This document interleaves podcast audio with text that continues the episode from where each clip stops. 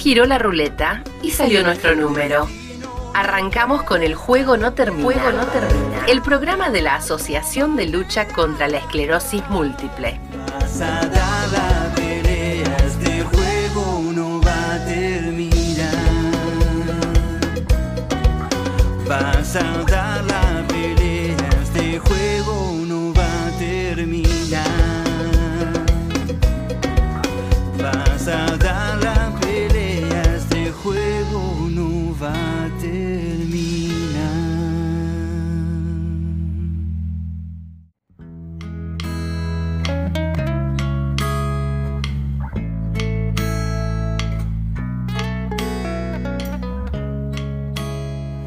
Hola a todos y todas, ¿cómo están? Bienvenidos al Juego que no termina, el programa de la Asociación Alcem, Asociación de Lucha contra la Esclerosis Múltiple. Estamos en el programa número 29 de nuestra quinta temporada. Recuerden que nos pueden escuchar siempre por eh, Google Podcast o Spotify.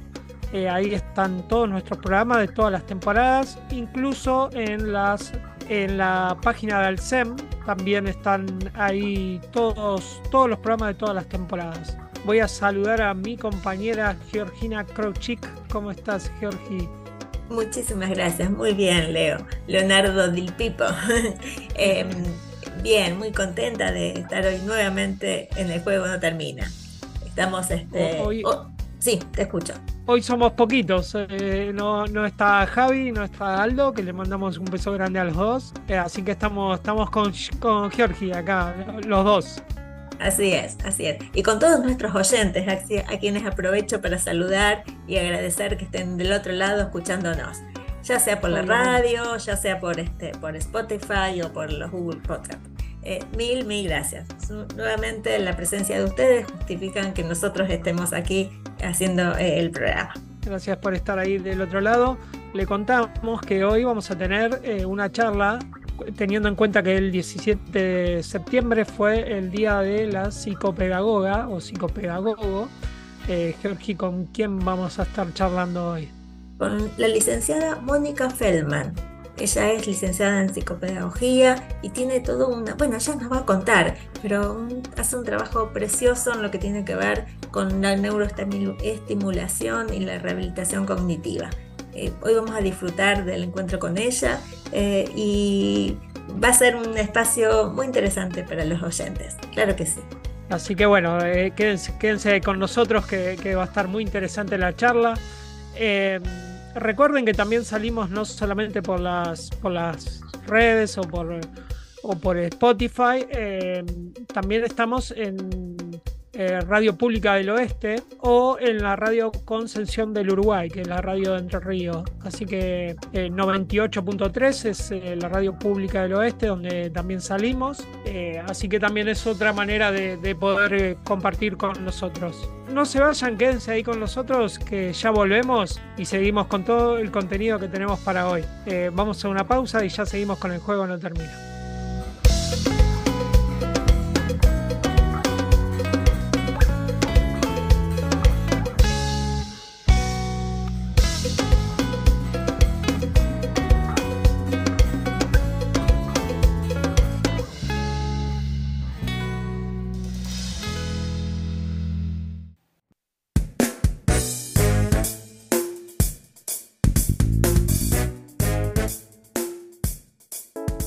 Tener esclerosis múltiple es más difícil que jugar al TEG, pero cuando los médicos tiran los dados, todo se hace más fácil. Entrevista en El Juego No Termina. Bueno, acá estamos de nuevo comenzando un nuevo bloque del Juego No Termina, programa de la Asociación Alcem, Asociación de Lucha contra la Esclerosis Múltiple.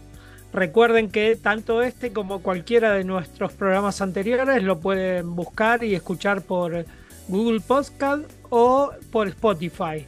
Cualquiera de los programas de las cinco temporadas. Ahora vamos a hablar, vamos a tener una linda charla, teniendo en cuenta que el 17 de septiembre fue el día del psicopedagogo en Argentina. Eh, Georgi, nos trajiste un invitado muy especial. Así es. Eh, Hoy vamos a compartir con la licenciada Mónica Feldman. Ella trabaja y nos va a contar específicamente su trabajo, que es maravilloso. Y aparte quiero agregar, Leo, que además de ser el día de la psicopedagoga, también es el mes del Alzheimer. Así que esto también la convoca, la, el traerla a Mónica y pedirle que se sume, bien tiene que ver con, con esto del Alzheimer. Ella nos va a contar más en detalle por qué estoy diciendo que se conecta una cosa con otra. Eh, Mónica, te escuchamos y bienvenida a nuestro mundo de la radio. bueno, hola, ¿cómo están? Buenas tardes. Hola, eh, Mónica, bienvenida al Juego No Termina. Gracias, me da mucho gusto estar con ustedes, me encanta la idea de compartir un rato con ustedes, intercambiando experiencias, porque yo puedo contar lo mío y Georgina puede contar lo de ella. Así que la verdad que es lindo y les agradezco un montón que me hayan invitado y más en estos días tan festivos, ¿no? Para mí. Sí, sí, no, por favor, para nosotros es, un honor tenerte en el programa y, y aprender de vos. Bueno, vamos a intentar.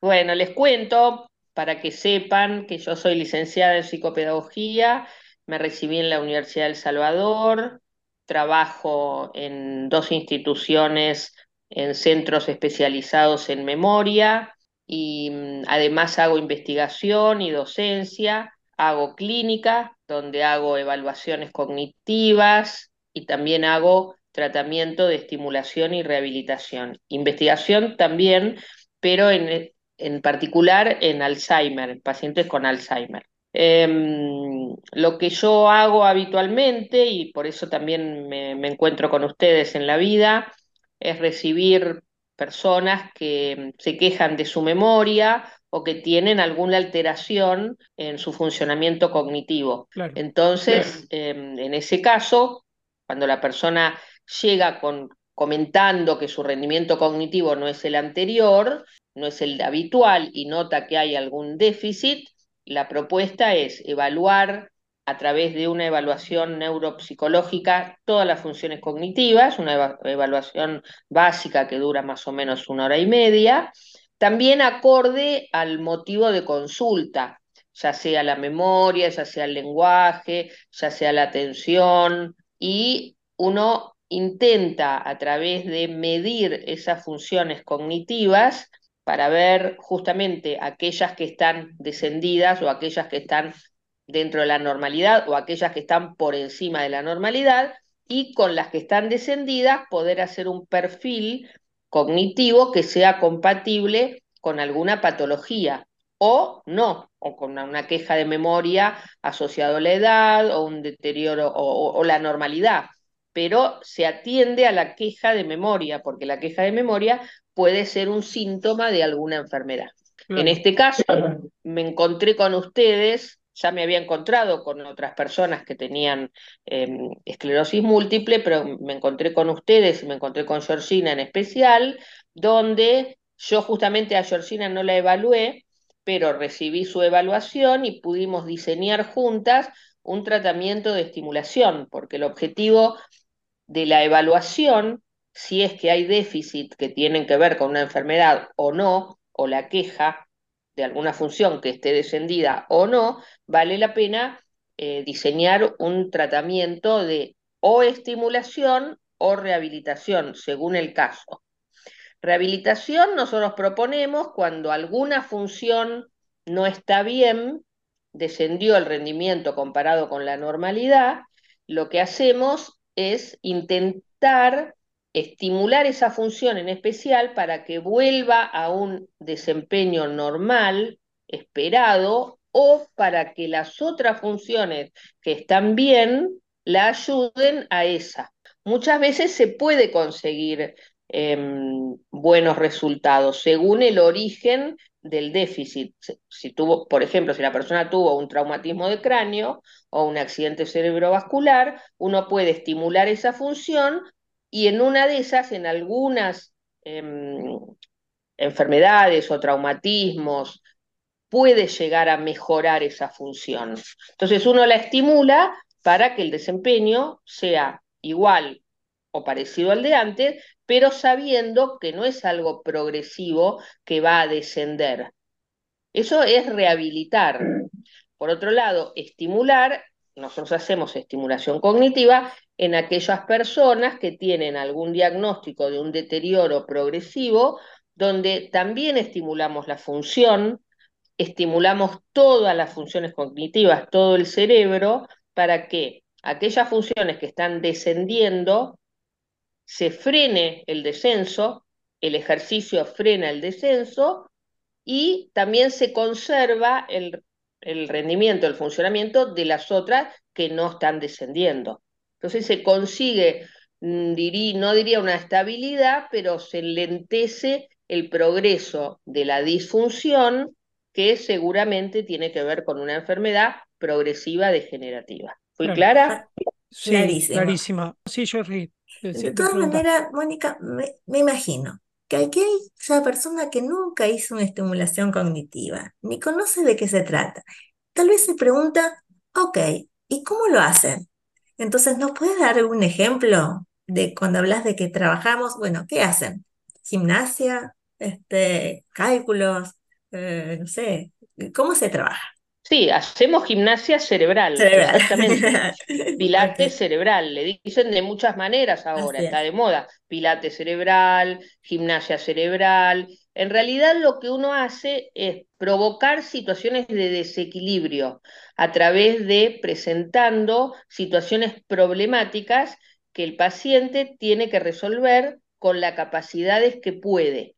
Yo no le enseño al paciente, por ejemplo, si tiene que hacer un ejercicio de memoria porque su memoria no está bien, cuál es la mejor estrategia para resolver esa cuestión de memoria. Acompaño al paciente en la resolución del problema e indico si el paciente eligió el peor camino porque para recuperar o estimular la memoria lo que hacemos es desarrollar mecanismos de estrategia, estrategias diferentes que tienen que ver con uno mismo. Yo no enseño al paciente. Por ejemplo, si hacemos un ejercicio de atención, porque la atención es una función que está descendida y altera muchas veces la memoria, propongo ejercicios de atención y insisto en la mejor estrategia para resolver ese problema.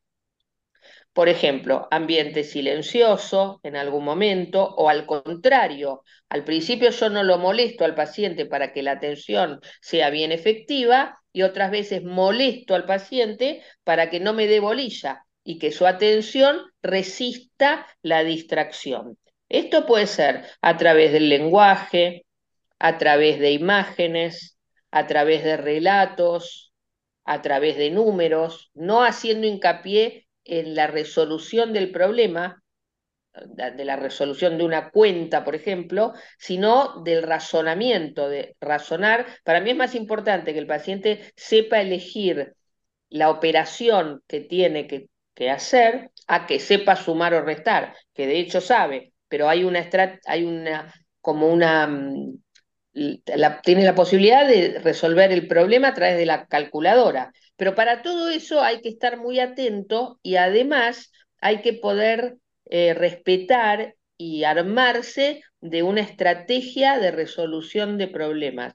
Muchas veces cuando las personas tienen trastornos de atención, como los pacientes que tienen esclerosis múltiple, se dispersan en la resolución de un problema empiezan por acá y siguen por otro lado y van por otro lado y pierden, digamos, el curso del desarrollo de, un, de la resolución de un problema y se dispersan. Entonces, uno que acompaña la resolución, la mejor manera de resolver, orienta a que el paciente vuelva al tronco, digamos, del ejercicio, al tronco del relato, a veces uno le pregunta a los pacientes que le cuente algo y los pacientes empiezan a hablar y cuentan una cosa y la otra y se van por las ramas y terminan diciéndome de qué color era el caballo blanco de San Martín y yo le pregunté qué tal, cómo te va. Esa dispersión es muy característica. Entonces lo que uno hace a través de relatos, imágenes, secuencia es reorientar y estimular la atención para que el foco de la atención esté donde tiene que estar. Claro. Perfecto. Sí, eh, justo, justo mi pregunta también apuntaba a lo mismo, a, a, cuáles eran los, los ejercicios, porque imagino, por ahí lo que te pregunto es eh, una burrada, pero imagino que, que, que, hay muchos, eh, dependiendo de la patología y de la edad por ahí de, del paciente, ¿no? Pues yo a veces veo que a, a, nenes chiquitos por ahí le dicen, saca todas las fichitas de color rosa, no sé si es lo mismo pero también es, es por este lado de, de la parte cognitiva, digamos.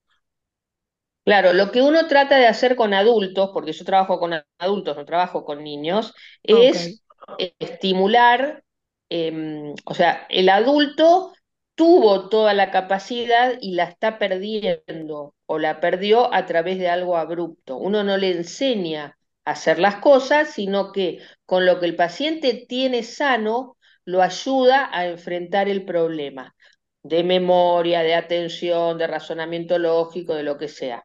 Pero uno tiene que entender que el adulto viene con una escolaridad alta, entonces hay que aprovechar esa escolaridad alta para que sea lo más efectivo. Y también hay adultos que tienen escolaridad muy baja.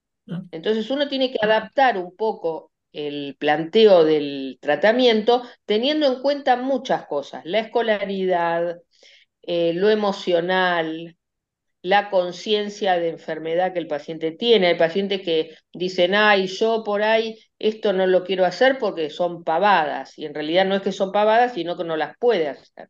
Entonces lo que uno hace es hacerle consciente al paciente y generarle la necesidad de mejorar, en el mejor de los casos, o de estimular esa función que está media floja.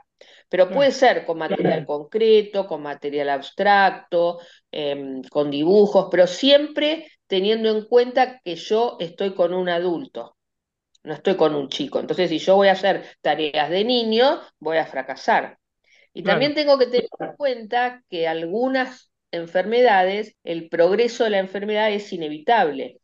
Entonces yo sé que al paciente que voy a hacer estimulación cognitiva, que tiene una enfermedad progresiva, no lo voy a curar.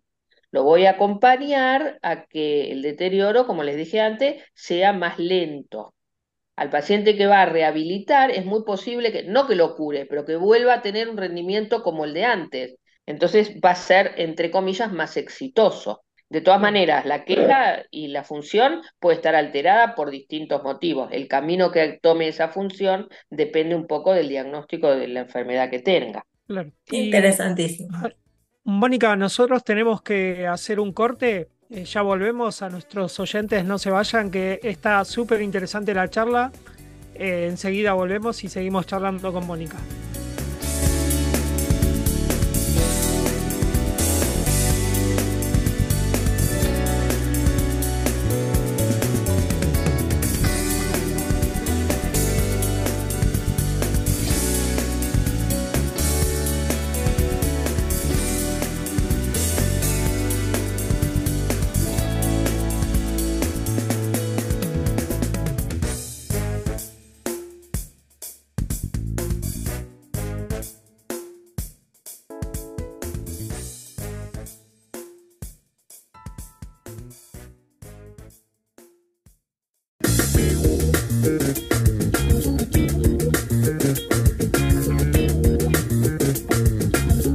Acá estamos de nuevo, en el juego no termina, continuamos con esta enriquecedora charla con Mónica. Eh, a nosotros, en el caso de, nuestra patología de la esclerosis múltiple, eh, calculo que como a todas las personas, pero nos ayuda a mantenernos eh, con, la, con la mente en movimiento, no sé, leer, hacer crucigramas, es recomendable, ¿no? Claro, por supuesto. O sea, yo siempre, todo lo que sea ejercicio cognitivo es bueno para alguien con esclerosis múltiple o para alguien sin esclerosis múltiple. Claro. Es bueno porque mientras el cerebro esté activo y la persona pueda ser independiente, el, la enfermedad va a seguir el curso y nosotros vamos a acompañarla y ustedes se van a ir adaptando con las posibilidades que tienen. Si tienen mayor des desarrollo cognitivo, como vos antes preguntaste, por la escolaridad, mejor, me voy a agarrar de eso.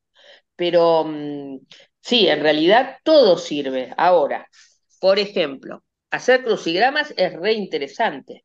yo soy una burra. Entonces, si yo odio los crucigramas, si yo me voy a poner a hacer crucigramas, me va a ir mal.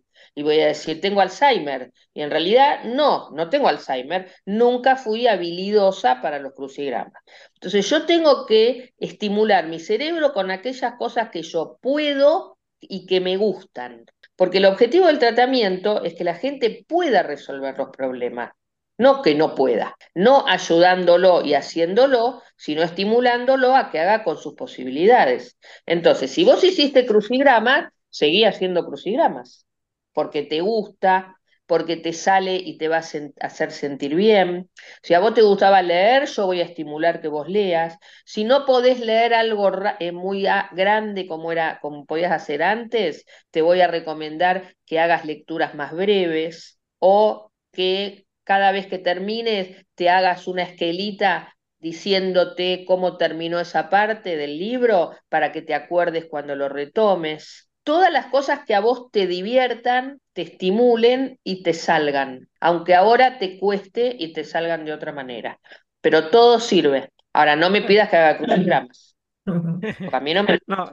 a mí tampoco, ¿eh? estamos, estamos igual. Siempre intenté. El crucigrama y el sudoku son dos cosas que siempre intenté y nunca, nunca anduve bien. Horrible, pero ahora vos pensás que tenemos un montón de posibilidades con la tecnología. Podemos mirar series, que podemos ir para adelante, para atrás, adelantar, mirarlo de vuelta, tenemos esa posibilidad, incluso películas, las podemos ver varias veces, podemos dejarla, porque si me canso o mi atención es corta o es más lábil, tengo que ver las cosas en periodos de tiempos cortos. También yo a veces le digo a los pacientes que miren una novela de la tele, porque en la novela hay 80 personajes y este tuvo un hijo que es la hermana de la otra y la tía del primo. Entonces, eso tenés que estar con todas las luces prendidas y acordarte mucho para poder seguir el curso, siempre y cuando te guste. Porque si a vos te gusta, la vas a pasar bien. Y si la vas a pasar bien, vas a poder. Claro. Cosas que, cosas que uno por ahí no, no tiene tan en cuenta, pero cómo ayuda cognitivamente el hecho de mirar una, una serie o leer un libro, o sea, lo que te guste, y uno por ahí no lo tiene tan en cuenta y está eh, ejercitando la mente sin darse cuenta. Por eso, nada, es importante para todo, todo aquel que nos escuche que, que nunca, lo dejen de hacer. Eh, más en estos casos que a veces tenés, te sentís eh, aburrido, no tenés por ahí algo que hacer. Bueno, si te gustó leer, agarra un libro, lee, que estás trabajando la mente. Total, aparte vos pensás que tenemos la posibilidad de conversar después de lo que vimos, de lo que pensamos, de lo que opinamos, y todo ese intercambio social también es estimulación. ¿Entendés? Porque no es que vos mirás y te quedas solo, porque vos salís con un amigo, te encontrás con algún familiar y seguro que la vio la serie. Entonces podés charlar, podés comentar cosas que vos viste y el otro no, y bueno, todo eso es estimulante. Y por otro lado, ahora me estaba acordando que vos estabas hablando, todas las herramientas que yo pueda usar para que me ayuden, las tengo que usar. Por ejemplo, si yo tengo fallas de memoria, voy a tener que usar la agenda. Y la gente dice, uy, Mónica, pero si yo empiezo a usar la agenda, no la dejo más. Y sí, es verdad, no la va a dejar más, la va a usar cada vez más.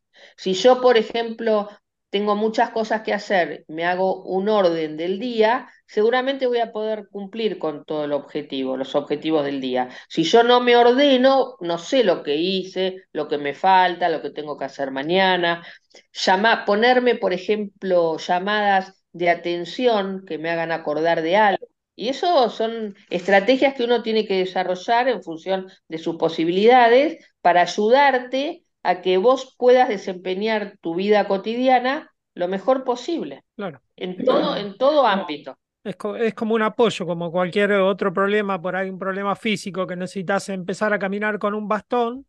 O, eh, esto, digamos que sería algo parecido. Eh, Mira, mucha gente les dice, les dice dispositivos, otros le dicen muletas. Sí, son cosas que uno va necesitando para poder seguir haciendo la vida lo más normal posible, seguir trabajando como trabajaba, seguir teniendo contacto social como tenías, y bueno, cosas que te ayudan a, pasarla bien y a estar bien. Y eso es estimulación.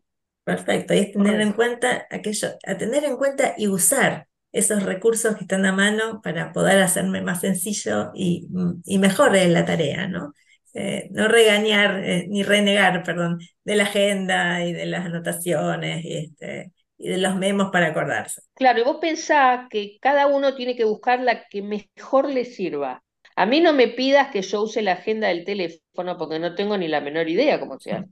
Yo ando con la agenda de papel que me compro todos los años, llego a perder la agenda, estoy frita. Pero para mí es la mejor herramienta que es mi memoria. Entonces, a mí me sirve. Hay otras personas que les sirve la agenda telefónica o la agenda de Google o qué sé yo. Cada uno tiene que buscar el recurso de, de ayuda mejor que, y que le haga hacer las cosas bien, porque eso, además de hacer las cosas bien, te hace sentir bien. Y si te hace sentir bien, vas a estar mucho mejor.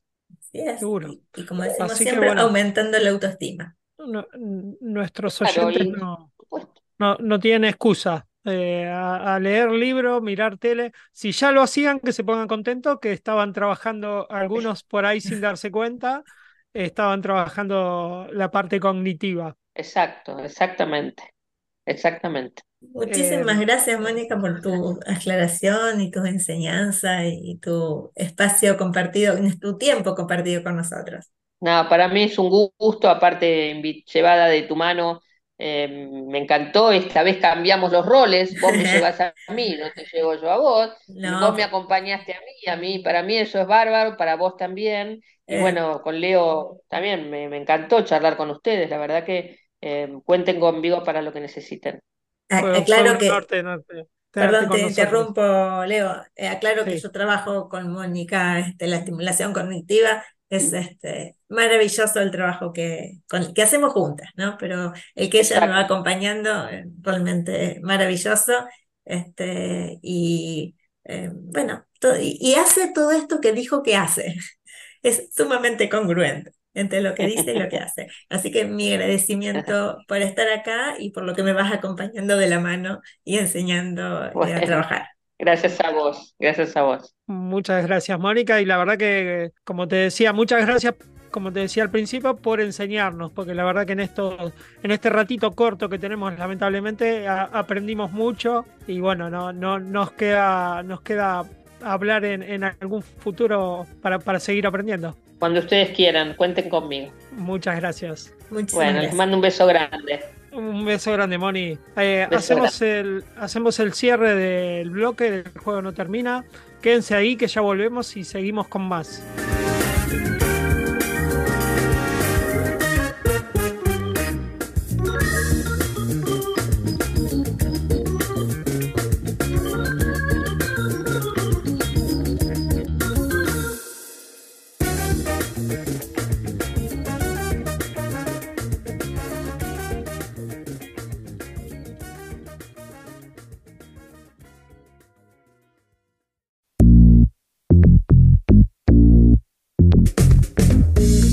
El hombre araña, pero nos colgamos de las redes. Encontranos en Instagram, YouTube y Facebook como Alcem y en Spotify y Google Podcast como El Juego No Termina. Bueno, volvimos con el último bloque del juego no termina. Súper interesante la charla que tuvimos con la licenciada, la verdad que súper enriquecedora. Y, nada, y yo me quedaba pensando, Georgi, eh, las cosas que uno por ahí trabaja porque muchas veces, eh, en mi caso, por ahí me replanteo, uh, tendría que hacer gimnasia, uy, y es como algo que uno no hizo y se siente culpable por no haberlo hecho. Pero acá me pasa lo contrario, me siento, digo, bueno, me miré una serie en Netflix, leí un libro, o sea, estuve trabajando, es algo que me da satisfacción. Qué bueno, reconociste que en realidad, sin haber tenido conciencia de lo que estabas haciendo, lo estuviste haciendo. Ok. Claro. Eh, y si sumo lo que decís a lo que propuso Mónica, en una de esas hasta podés comentar y compartir sobre la serie con otras personas, o sobre el libro que leíste, o eh, googlear este, o incluso agarrar el libro que leíste y decir, bueno, a ver, voy a pensar o escribir eh, qué decía el libro, cuál era el, tema principal, qué es lo que proponía, qué personajes se me ocurren que, o recuerdo que estaban en el libro. Todo esto es una estimulación cognitiva, ya lo que hiciste sirve y mucho, y, uno puede eh, incluso colaborar con, con uno mismo entrenándose con esos recursos, con lo que estás diciendo. Vi la serie, leí el libro, tuve una conversación. Este, qué, gusto cuando no debo nada, no debo hacer nada, yo ya lo he hecho, reconozco que lo he hecho y que puedo hacer más, claro. Y, incluso te genera placer, porque leer un libro, mirar una serie, por ahí fue algo satisfactorio. Eh, cuando a veces eh, hacer una gimnasia es un esfuerzo que uno hace físico y esto es, un placer que te estás dando y encima estás trabajando. Ah, pero hablando de, esto, o sea, como realmente yo, como les decía, trabajo con, con Mónica, soy una paciente de ella, es un gusto trabajar con ella. Eh, no es ni un sacrificio. Ah, con ella y con otro que ya, les vamos a contar ahora, los talleres del SEM, los talleres cognitivos de SEM, que son online, gratuitos, abiertos. Eh, pero trabajar la parte neurocognitiva, eh, la propuesta es usarlo eh, con un tiempo de disfrute, o sea, incluso de juegos, tomarlo como un juego, porque el juego es una, es una gran satisfacción y uno puede aprender y mejorar y estimular a través de juego, como algo divertido no sufriendo. como decía Mónica, si no me gusta el crucigrama, bueno, no voy a hacer crucigrama. No, no, hacer lo que te da placer. Incluso, bueno, si por ahí no te das mucha maña para, para decir, bueno, voy a leer un libro, voy a ver una serie, lo voy a linkear con los talleres de Alcem, que existen talleres, y en esto te doy, te doy el paso, Georgi, por ejemplo, los talleres de Alcem que están comenzando eh, en estos días, ¿no? ¿O ya comenzaron? Ah, eh, comienzan el tercer periodo. No sé si ya empezaron o la semana que viene. Eh, calculo que la semana que viene. El tercer periodo de los talleres, los talleres como les decía son virtuales y hay tres talleres actualmente en funcionamiento. Es el taller, uno es el de apoyo emocional con el licenciado Juan García, que se se realiza también por Zoom y a distancia a las 11 de la mañana em, y eh, los lunes, perdón, a las 11 los lunes a las 11 de la mañana. Está el taller que veníamos hablando recién de estimulación cognitiva con Antonella Piccioli, que es los miércoles a las 14.30, y el taller de bienestar físico con Alexandra Sánchez, que son los miércoles a las 18 horas. Bueno, ¿cómo hago para participar a su taller? Sí, perdón, me decías, Leo. No, no, súper completito. Te, estaba leyendo los talleres, eh, o sea, hay de todo, para todos los gustos. Hay de todo, para todos los gustos y todas las necesidades, eh, y son eh, los tres muy disfrutables. Em, em, para anotarse, para incluirse, una opción es contactarse por teléfono al SEM y el número del SEM, se los vuelvo a decir, o ya hemos repetido muchas veces, pero siempre está bueno una vez más, es el 11 39 45 87 68 o también lo pueden hacer por mail a info.alsem.gmail.com o como siempre decimos en las redes eh, que están funcionando tanto Facebook como, como este... Sí, el Facebook, el Instagram, eh, eh, la, las páginas, sino la página web de Alcem, que, que, está, la están renovando, así que aprovechen y vayan a visitarla. Por las dudas, me parece, Georgie, repetir el teléfono y el mail para que si alguien no, no anotó o, o, fue justo a buscar el avirome para anotar. Perfecto. El 11 39 45 8768. Ese es el teléfono y el mail es info.alcem.gmail.com. recuerden, que por la página de Alcem, más allá de escuchar nuestros programas, nos pueden dejar cualquier comentario para el programa de la radio, para, para el juego no termina, lo pueden escribir directamente ahí, que a nosotros todos los comentarios nos llegan. Eh, acérquense al SEM, no tengan miedo si, si están, si, si padecen o no padecen esclerosis múltiple, padecen, no sé si es la palabra correcta, pero si, si, tienen la patología, si tienen el diagnóstico, la patología, acérquense o no lo tienen también. Siempre hay mucho que, aportar, hay mucho que aprender, hay mucho que enseñar, así que todas las voces son bienvenidas. Visiten la página de Alcem, acérquense, todo, todos van a ser bienvenidos. Así que los invitamos a acercarse al SEM. Y aprovechamos, y aprovecho una vez más, perdón que te interrumpí, Leo, para agradecer al SEM todo lo que hace y todo lo que dan. Realmente eh, es una asociación maravillosa que está, estamos los pacientes en el foco de su atención y, y trabajan para que podamos estimular, como por ejemplo estos tres talleres donde tenemos lo emocional, lo físico y lo cognitivo. Todo cubierto. O mucho cubierto. Todo, todo, cubierto. Así que gracias, eh, le, mandamos un, beso grande a, todo, a todos los que, lo que hacen al SEM. Eh, nosotros ya vamos cerrando, la verdad que hoy tuvimos un programa eh, interesantísimo, una charla súper enriquecedora.